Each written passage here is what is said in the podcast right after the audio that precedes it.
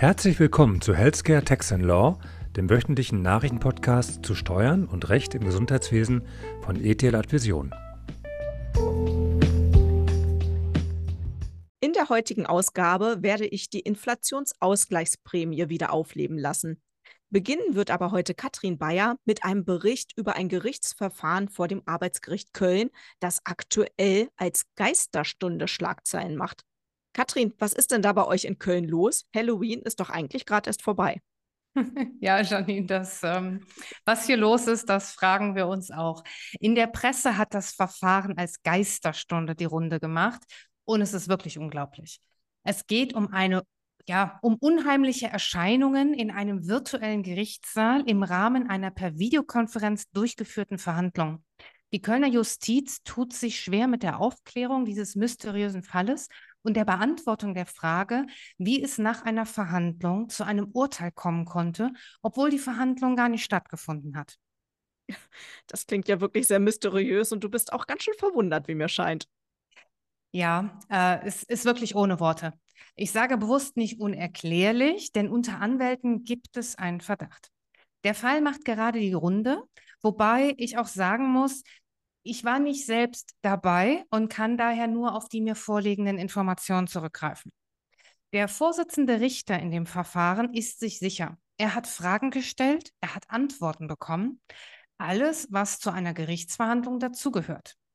Der Kläger und die Anwälte beider Seiten halten das aber für ausgeschlossen und geben an, die ganze Zeit in dem virtuellen Raum auf das Gericht gewartet zu haben, das aber nie erschienen sei. So etwas wie eine Gerichtsverhandlung habe gar nicht stattgefunden, sagen sie. Und am Ende steht ein Urteil aus einer Verhandlung, die es nie gegeben haben soll.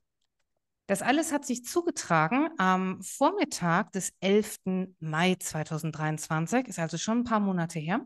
Für 11.15 Uhr ist ein Gerichtstermin anberaumt.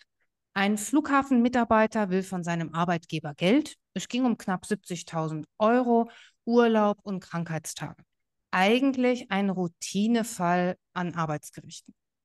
Angesetzt ist eine Videoverhandlung. Auch das ist mittlerweile Alltag. Im Gerichtssaal 2 des Arbeitsgerichts in Köln steht eine Videoanlage bereit. Pünktlich wählen sich die Beteiligten ein.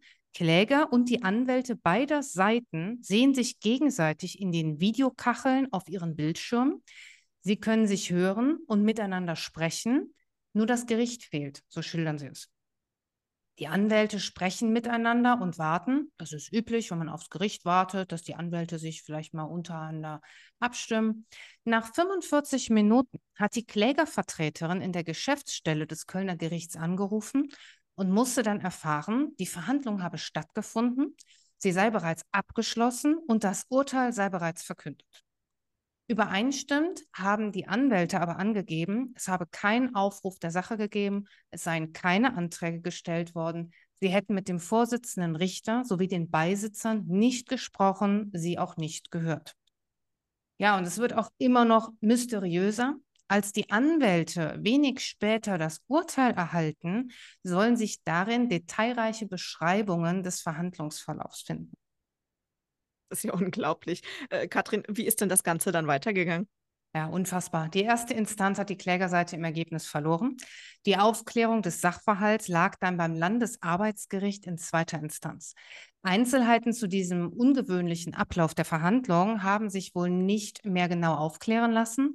Gegebenenfalls handelt es sich um ein technisches Problem, das dazu geführt haben könnte, dass sich die Anwälte sehen konnten, aber den Richter nicht der Richter aber den Eindruck hatte, eine Verhandlung zu führen. In zweiter Instanz haben die Parteien sich wohl verglichen und damit den Rechtsstreit beendet. Das Ganze hat aber natürlich ein Geschmäckle. Das Verfahren macht unter Anwälten gerade die Runde und der Flurfunk äh, berichtet, es habe gegen den Richter eine Dienstaufsichtsbeschwerde und einen Befangenheitsantrag gegeben. Durch die vergleichsweise Beendigung des Rechtsstreits wird aber hier wohl keine weitere Sachverhaltsaufklärung mehr erfolgen. Ja, Janine, verlassen wir mal diesen Fall. Du hast angekündigt, noch etwas zur Inflationsausgleichsprämie sagen zu wollen. Ja, richtig. Erstmal muss ich deinen Fall verdauen. Das ist ja wirklich. ich muss die ganze Zeit wirklich tatsächlich an Halloween denken. Ich habe Bilder im Kopf. Also sehr lustig. Ja, Inflationsausgleichsprämie, genau mein Thema von heute. Die Tage, die werden kürzer, das merken wir alle. Die Temperaturen sinken und spätestens beim Gang in den Supermarkt wird uns auch allen deutlich, die Weihnachtszeit steht bevor. Und in der Weihnachtszeit, da machen sich viele Praxisinhaberinnen und Inhaber natürlich Gedanken, wie sie denn ihren Mitarbeitern vielleicht auch einen finanziellen Extrabetrag zukommen lassen, wenn es nicht ohnehin schon im Arbeitsvertrag geregelt ist. Ja, und das nehme ich zum Anlass, heute nochmal über die Inflationsausgleichsprämie zu sprechen, die ja noch bis Ende 2024 steuer- und sozialversicherungsfrei gezahlt werden kann. Doch nicht jede Auszahlung der Inflationsausgleichsprämie ist begünstigt, richtig? Ja, genau so ist es. Denn der Gesetzgeber hat die Auszahlung einer begünstigten Inflationsausgleichsprämie an die Voraussetzung geknüpft, dass diese zusätzlich zum ohnehin geschuldeten Arbeitslohn gewährt wird. Ja, und eine Gehaltsumwandlung, zum Beispiel eines Weihnachtsgeldes, darf somit nicht erfolgen. Außerdem ist die Gesamthöhe von maximal 3000 Euro zu beachten und zwar insgesamt für den Zeitraum vom 26.02.2000, äh, Entschuldigung, 26.10.2022 bis zum 31.12.2024. Es sollte daher dringend auf alle Zahlungen in diesem Gesamtzeitraum geschaut werden, denn die 3000 Euro gelten nicht pro Jahr. Okay, ganz wichtige Info. Gibt es denn noch weitere Voraussetzungen, auf die zu achten sind? Die Zahlungen, die müssen einen Inflationsbezug haben. Ein tatsächlicher Nachweis dafür ist nicht erforderlich. Es sollte aber eine Aufzeichnung im Lohnkonto erfolgen, dass die Zahlung oder die Zahlungen als Inflationsausgleichsprämie erfolgen. Gut zu wissen ist noch, dass die Inflationsausgleichsprämie an alle Mitarbeiter gezahlt werden kann, also auch an Minijobber. Eine Anrechnung auf die Minijobgrenzen erfolgt nicht. Für Mehrfachbeschäftigte, also Mitarbeiter, die bei mehreren Arbeitgebern tätig sind, oder aber auch für Arbeitnehmer mit einem Arbeitgeberwechsel, kann die Prämie während des Begünstigungszeitraums dann sogar mehrfach gezahlt werden, da sie je Mitarbeiter- und Beschäftigungsverhältnis gilt. Beginnt ein Mitarbeiter also bei einem neuen Arbeitgeber, und hat bei dem Vorarbeitgeber die Prämie vielleicht auch schon in voller Höhe erhalten, dann kann der neue Arbeitgeber ein weiteres Mal bis zu 3000 Euro begünstigt auszahlen. Janine, wann sollte man bei der Zahlung einer Inflationsausgleichsprämie denn besonders aufpassen?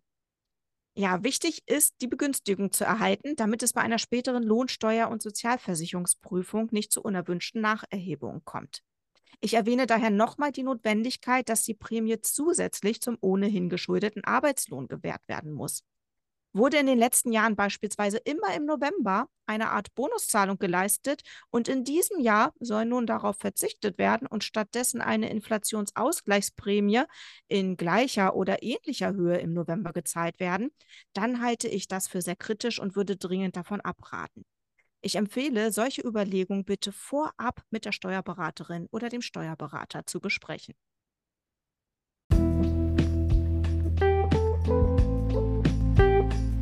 Hat Ihnen die Folge gefallen? Dann lassen Sie gerne eine Bewertung da und empfehlen Sie uns weiter.